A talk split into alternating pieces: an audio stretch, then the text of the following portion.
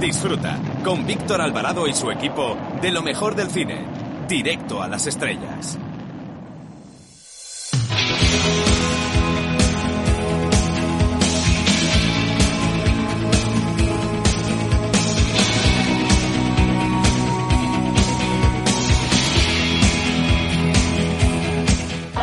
Hola, soy Paspadilla y quiero mandar un saludo, mm, ¿cómo diría? Como un email, directo a las estrellas. Un beso muy fuerte.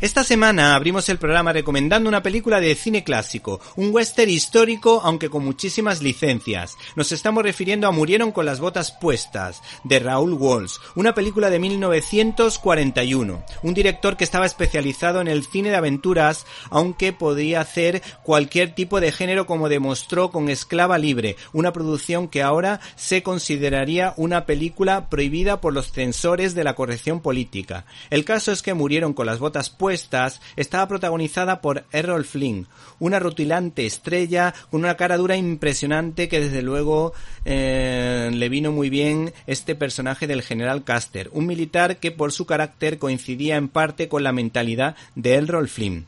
Este actor estuvo muy bien acompañado por la queridísima actriz Olivia de Havilland, una intérprete que coincidió en muchas producciones con el citado actor y que sufrió muchas de sus bromas pesadas como aquella en la que Errol Flynn le echó pimienta a un helado o esa otra en la que esta mujer se pegó un gran susto cuando este señor le echó unas cuantas serpientes de goma por detrás de la espalda.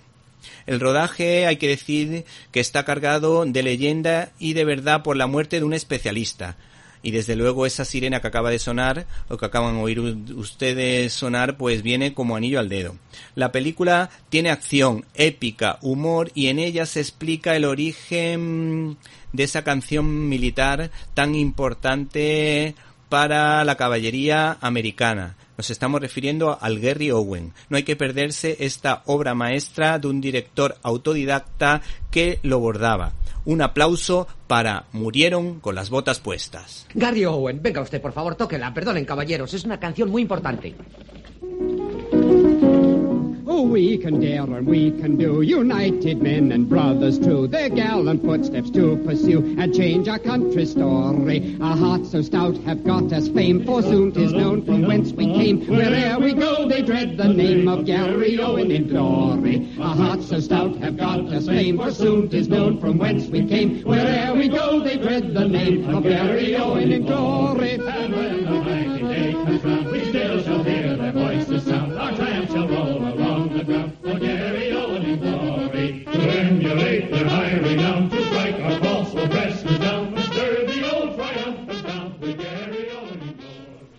Bienvenidos a una nueva edición de Directo a las Estrellas, tu programa de cine, y en una semana marcada por rebrotes y más rebrotes y por Fernando Simón en su tabla de surf, nosotros dejamos la política a un lado y les hablamos de los estrenos de la semana, empezando por una película que tiene muy buena pinta, Mi hermano persigue dinosaurios. También se estrenan dos películas españolas, una de humor, Amor en polvo, y otra de terror, Voces. El drama americano llega a través de la película Retrato de un amor. Y el cine coreano, que está tan de moda, pues saca a la palestra la película The Best. No pueden perderse tampoco la firma de Jaime Pérez Laporta y por supuesto la entrevista que tendremos con Oche Cortés, que nos va a hablar de los sorteras de los años 70 en un libro editado por Plaza y Janés. Para comentarios, dudas y sugerencias puedes escribirnos a info.cinilibertad.com, repito, info.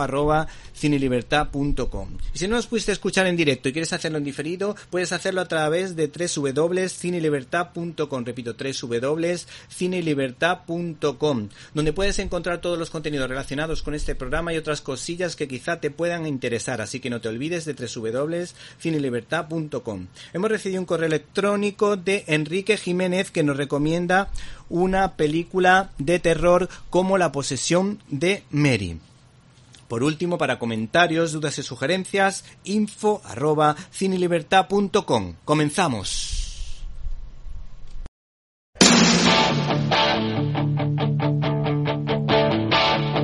I got my first real six string, bought it at the five and dime, played it till my fingers. La cartelera.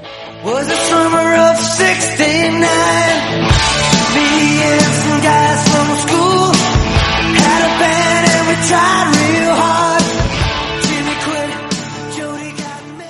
El peliculón de esta semana tras la retirada de Mulan es sin duda una película familiar, una película como Mi hermano persigue dinosaurios. Y es que el cine italiano en estos meses de confinamiento y falsa normalidad ha demostrado su potencial con la solidaria Pan del Cielo, la divertida, la alegría de las cosas pequeñas, cargada de humor sociológico y en este caso con la adaptación de el citado bestseller escrito por Giacomo Mazzariol, que además es el protagonista de alguna manera de la película que estamos comentando. La dirige Stefano Cipiani y hay que decir que es una coproducción italo-española. El caso es que en los últimos años varios han sido los cineastas que han reivindicado el papel del síndrome de Down en la sociedad y en el cine como eh, Fescher en la película Campeones, una auténtica maravilla. También en la película Yo también, protagonizada por otro síndrome de Down, Pablo Pineda, que además es una estrella y ha escrito varios libros. Por otra parte, también destacamos una película como requisitos para ser una persona normal, de Leticia Dolera, una ultrafeminista que despide a embarazadas pero que hay que decir en honor a la verdad, que requisitos para ser una persona normal es una auténtica maravilla y deja en buen lugar a las personas con síndrome de Down. Detalle que desde luego es para aplaudir. ¿Y qué más podemos decir de esta película? Pues podemos decir que esta película ganó el Premio Europeo de la Juventud, ya que más de 2.000 jóvenes de 32 países la escogieron como la mejor película de 2019.